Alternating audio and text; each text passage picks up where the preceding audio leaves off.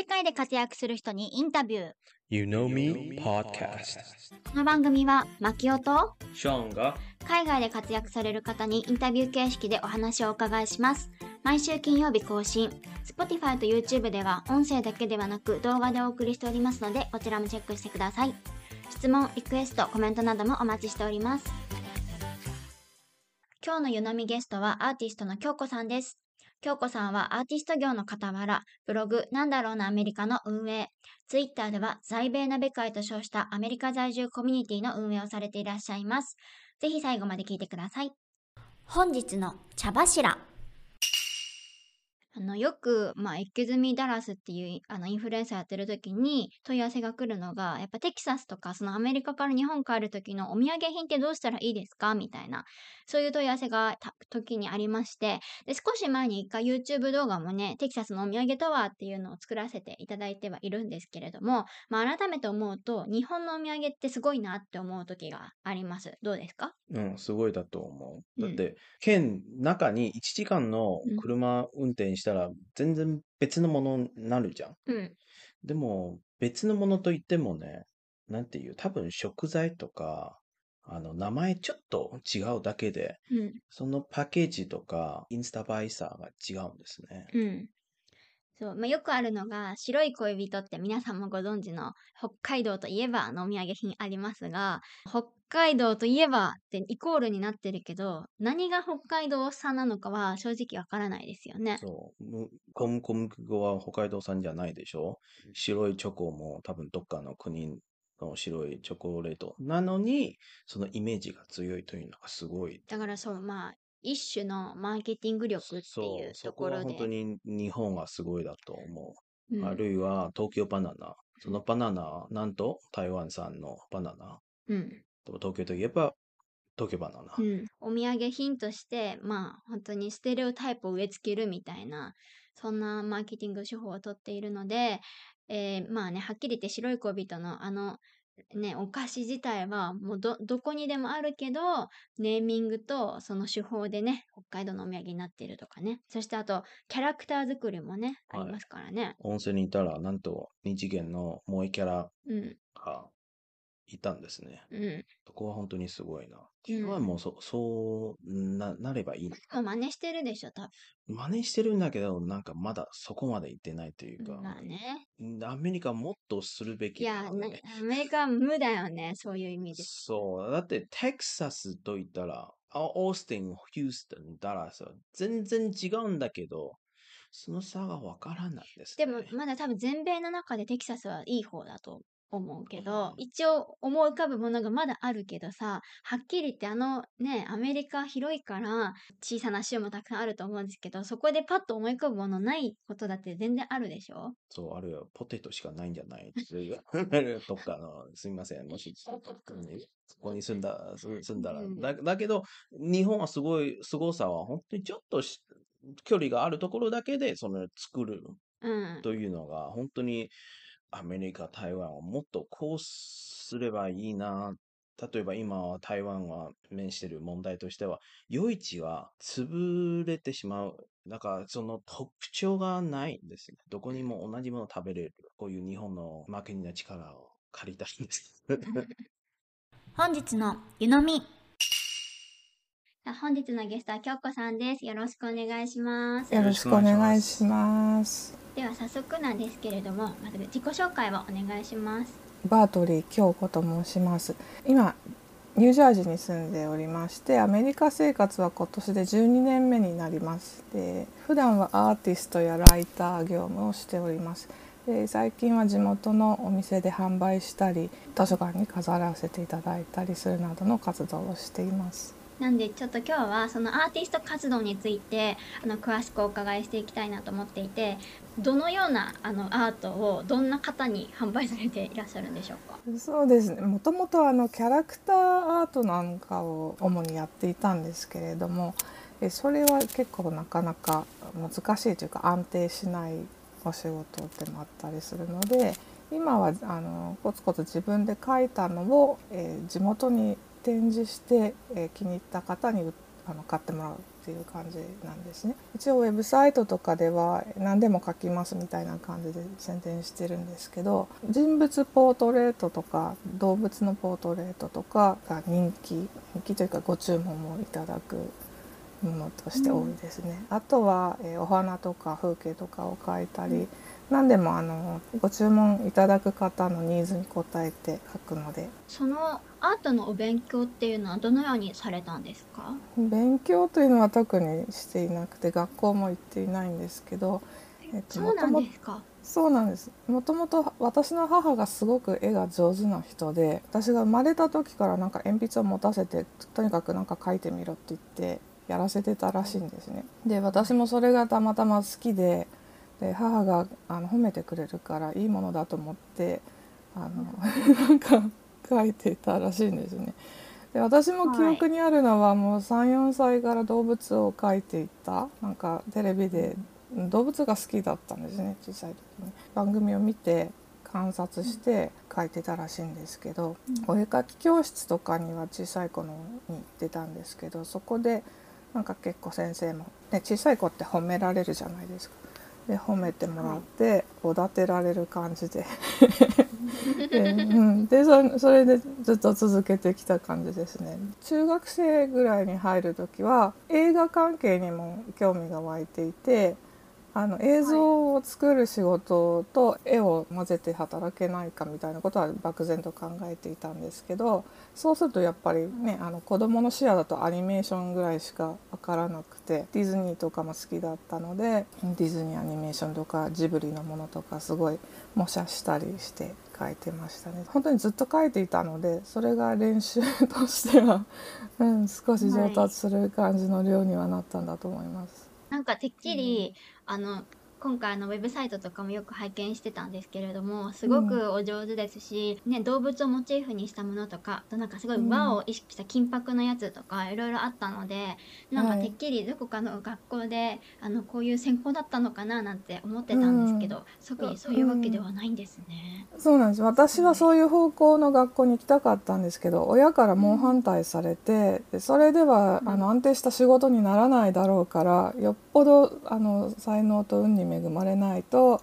絵だけで収入を、うん、得るっていうのは相当難しいから私はちょっと置いといてちゃんと大学に行きなさいって言われて私は、えっと、アメリカ文化とかヨーロッパ文化を専攻する文系の方に最初行ったんですね。で大学院はあの文系と理系混ざったところに行ったんですけどまあいろいろ役には立ったと思います。いやどうしてその道からあのあるうん。時そのアーティストになろうというふうに思ったんですか？そのきっかけとかはあったんでしょうか、そうですね。絵を描いてなんかちょっと片手間にというか副業として絵を描いてお金をいただくっていうのは高校生ぐらいの時から手伝いとかをしていたり写真のアシスタントなんかほとんど荷物持ちみたいなのとかをしてバイトでやっていたんですけど大学の時に勉強をしながらできるあの副業みたいなのは趣味も兼ねた副業ってやっぱ絵を描くことだったので続けていたのとあと私はアメリカに来たのがもともとは留学だったんですけど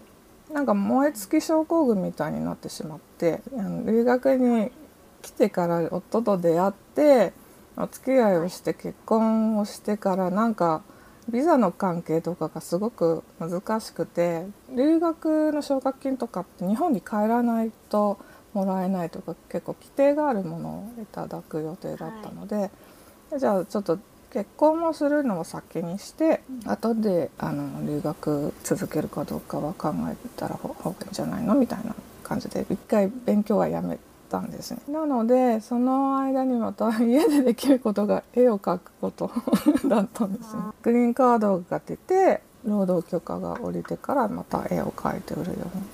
フリーランスのサイトとかでお仕事見つけてキャラクターデザインとかコミッションをもらって何かプロジェクトに参加させていただくとか、そういう感じで少し少しずつややってます。需要があればそのお客さんのニーズに合わせた絵を描かれているっていうことだったんですがなんかそれ以外にもしご自身が描きたいって思うような絵ってなるとなんかどういうのがインスピレーションとかそういうテーマとか何かそういったのはあるんでしょうか？あの今はアクリル絵とかあの鉛筆画とかアナログで描いてるのが主なんですけどもうちょっとデジタルの技術をきちんとやり直して、あの1枚すごく時間をかけた映画撮影とかのための背景を描いたりとかあとキャラクターデザインとかのあの 3D のキャラクターデザインとかもやってみたいですね。それが今の目標です。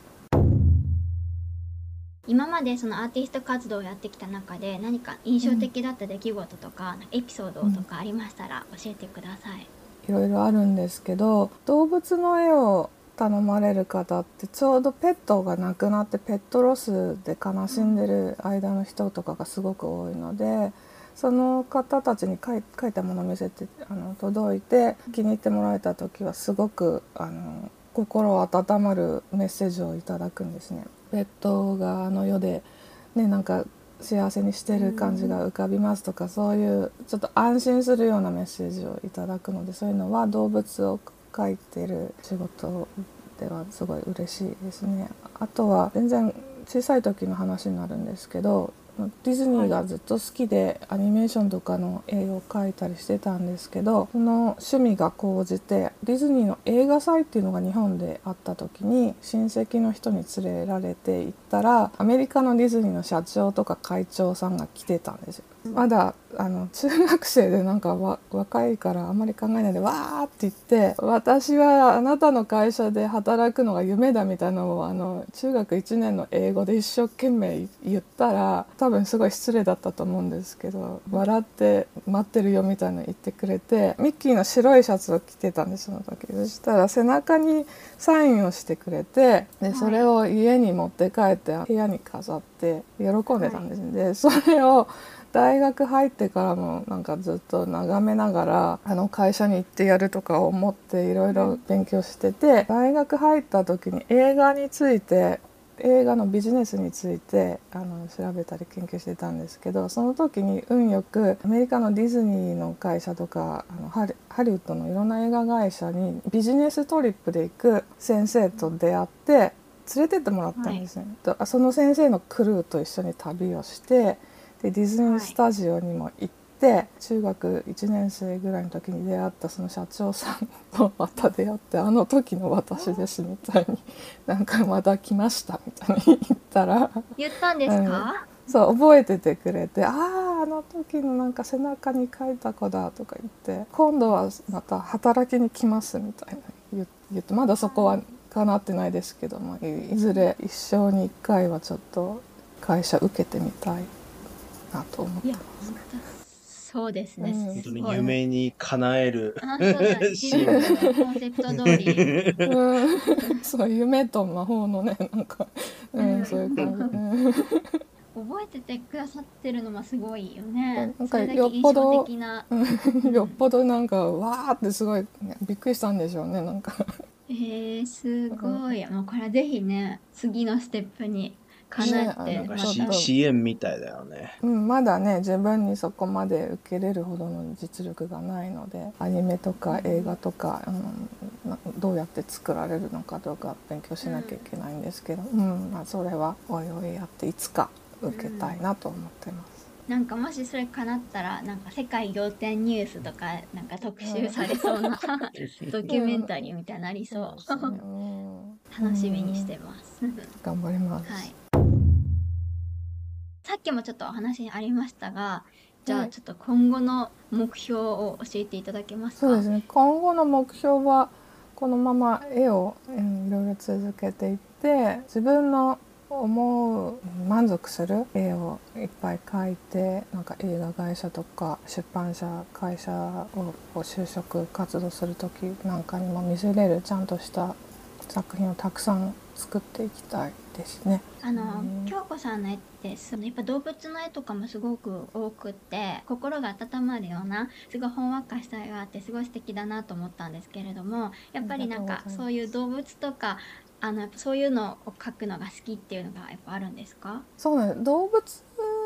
自分にとっては一番描きやすいのがあって、うですね小さい時にその幼稚園の時お絵描き教室に行ってカンガルーの絵を初めて大きな画用紙になんか学校でもらう画用紙ってすごい大きいじゃないですか。あれに思いっきりあの大きなカンガルーを描いたらすごく褒められてなんか足がいいとか尻尾が本当にカンガルーみたいだとか先生が言ってくれて、そこから動物ばっか描くようになったらしいんですね。小学校低学年の時に住んでるとこがすごく田舎だったので牛とか豚とかがいる農場にみんなで子供たちで歩いて行ってで先生が「ここで写生大会をするからみんな好きな動物を描きなさい」とか言ってね鶏とか牛とか馬とかを描いて私は豚さんを描いたんですね。で豚さんのお母さんがこう寝ててであのちっちゃい子豚がこう母乳を飲んでる絵を描いたんですね。子豚がいっぱいいるのでなんかそのいっぱいいるっていうのを子供なりに表現したらこう普通の人はこう画用紙を多分地面がここでとかそういう構図を意識して描くと思うんですけど一匹空を飛んでるみたいな位置に子豚を描いちゃってで先生が「この豚はすごく元気がいいのが伝わってくる」とかなんかそ先生の解釈で。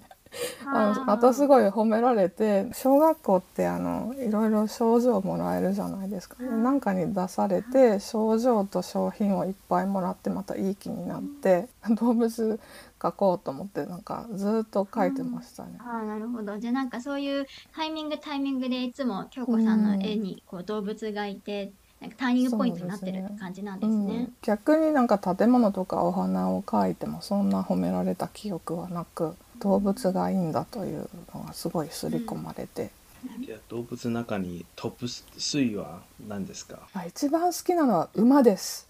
馬は、えーうん、描くのがすごく難しいし馬は穏やかで頭もいいけど足がなんか人間が品種改良をしたせいで足がすごく細くなって足をちょっと怪我するともう死んじゃう安楽死をしなきゃいけないっていう。なあんか、うん、そういうちょっと残酷な可憐さがあって綺麗な生き物なのに守ってあげなきゃなとか、そういう気持ちが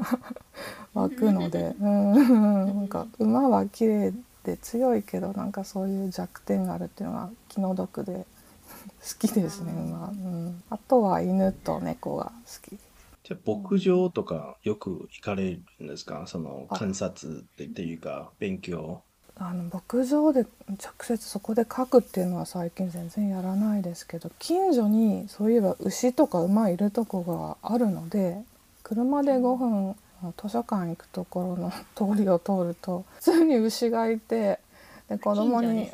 うん、すごい近所で「牛いるよ今日なんか日向ぼっこしてるよ」とか言って私はバカみたいに手振るんですよ牛とか馬に。で「お母さんやめて」ってすごい子供が恥ずかしいからそんなことしてもわからないから「やめて」とか言ってしらーっとして。そうなんですね。まあ、身近な存在なんですね。私の今たまたま住んでるところは、まあ、ニュージャージーって言って牛乳で有名なんでしょうねあの牛確かに。うん 有名っていうかまあもともと酪農が盛んなんですよね。ではちょっとアーティストから離れて京子さんがやっていらっしゃる在米鍋会についてお伺いしたく、まあ、私はあのよく知ってはいるんですけれども、私の主人は全く知らないのでちょっとどんなものか教えていただけますか？はい、えー在米鍋会はですね、えー、とツイッター上の、えーオンライン在米日本人のコミュニティなんですけども在米鍋会っていうな名前はあのハッシュタグを作るのになんかちょっとコンパクトでインパクトがあるいい言葉をなないかなってあのツイッターであのみんなと考えてた時にあのスマティさんがですね以前この番組にもご出演いただいてね、る方ではいあのスマティさんがその言葉を考えてくださったんですね。で名付け親はスマティさん。で2018年の11月に1回目のあの在米鍋会のハッシュタグをみんなで使ってなんかアメリカあるあるとかあの生活でわからないこととかはありますかとかそういうのをみんなで投稿し合ってたのが最初で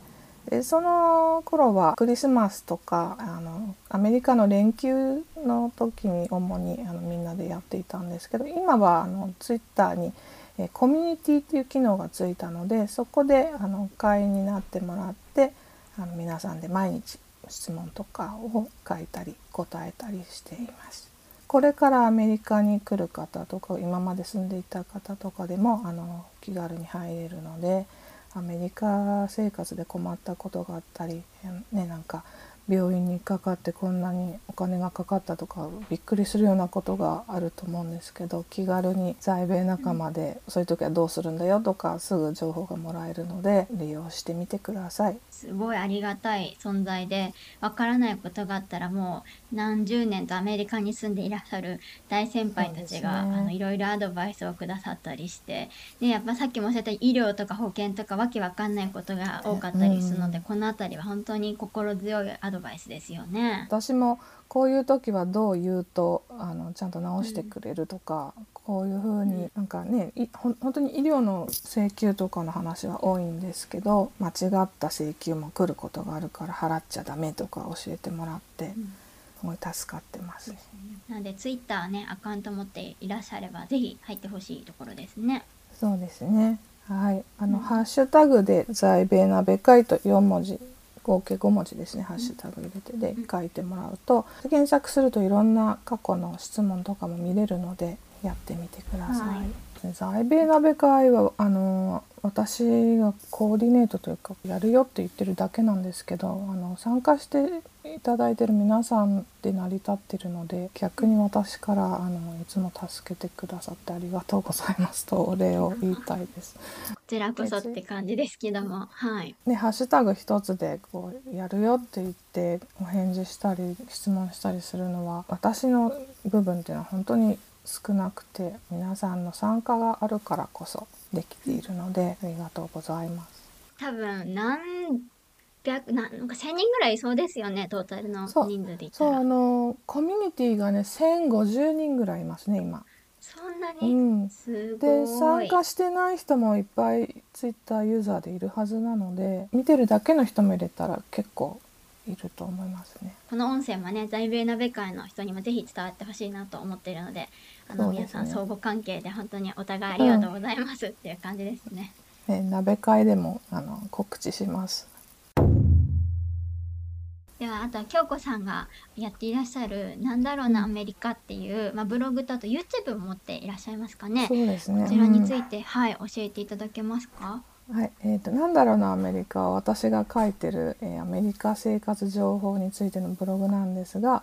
主に私がアメリカ生活でぶち当たった疑問とかこういうところのこういうものが美味しかった安かったとかそういうことが書いてあります。で YouTube ではですねなんかコストコのお買い得情報とかたまに載せたりしてあと最近だとディズニーワールドに去年行った時の旅の Vlog みたいなのをやっています。であの更新が結構まばらなのでビデオの本数は短いのが結構あるんですけどもうちょっとちゃんと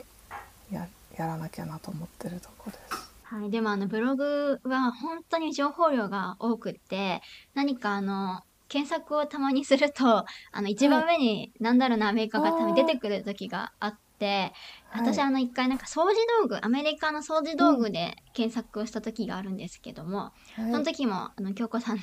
ブログパッと出てきてすごい分かりやすいあの掃除道具の解説なんかカビキラーみたいな、うんうんあれああれらについて教えてくださってすごく助かったことがありあります。がとうございます。カビキラーね、うん、ありますよね。なんか、ありますよね、そういう記事が。ピンポイントでなんかあのありそうでないような記事が結構たくさんあって かゆいところに手が届くじゃないですけどなんか本当にありがたいものが多いのであのぜひ情報量がもうとてつもなくあって多分もう一日かかっても見切れないって感じだと思うんですけども、ねうん数だけはいっぱいありますね。うん。ぜひいろんな人に見てほしいなと思いますね。ではあと何か京子さんの方から宣伝したいこととかお伝えたいことなどありましたらお願いします。アメリカに住む日本人向けフリーペーパーの Q タイムさんっていう雑誌を出しているところがあるんですけど日経マーケットとか三つ葉とかに置いてあるらしいんですね。でそれの雑誌の中の、えー在米あるあるというコーナーを担当させてあのいただいております。1ページぐらいかな。あの可愛く編集してもらっていつも挿絵がついて。アメリカで日本人が暮らすとえっ、と思うようなこと書いているのであるあると思って読んでいただけたら嬉しいその雑誌自体がとても人気ですぐなくなっちゃうらしくて、うん、私がその日経マーケットにたまにニューヨークに行くともうなくなっちゃいましたって言われちゃうんですよね。でなかなかそのお店で現物を見たことが私はないんですけどデジタルでも読めるので、ぜひぜひ。デジタルありがたい。じゃあ遠隔からでもね、見れそうで大都市にしか置いてないっぽいので遠いところの人はぜひぜひデジタルで読んでみてください。Q タイムですか？Q タイムあのアルファベットの Q クオリティの Q だって言ってました。わかりましたチェックしてみますじゃあ今日のゲストは京子さんでしたありがとうございましたありがとうございました。当番組へのゲスト出演希望募集中です。次戦多戦問いません。概要欄のリンクからご応募お待ちしております。ゆのみポッドキャストはウェブサイト、各 SNS を運営しておりますので、ぜひこちらもチェックお願いします。それでは次のエピソードをお楽しみに。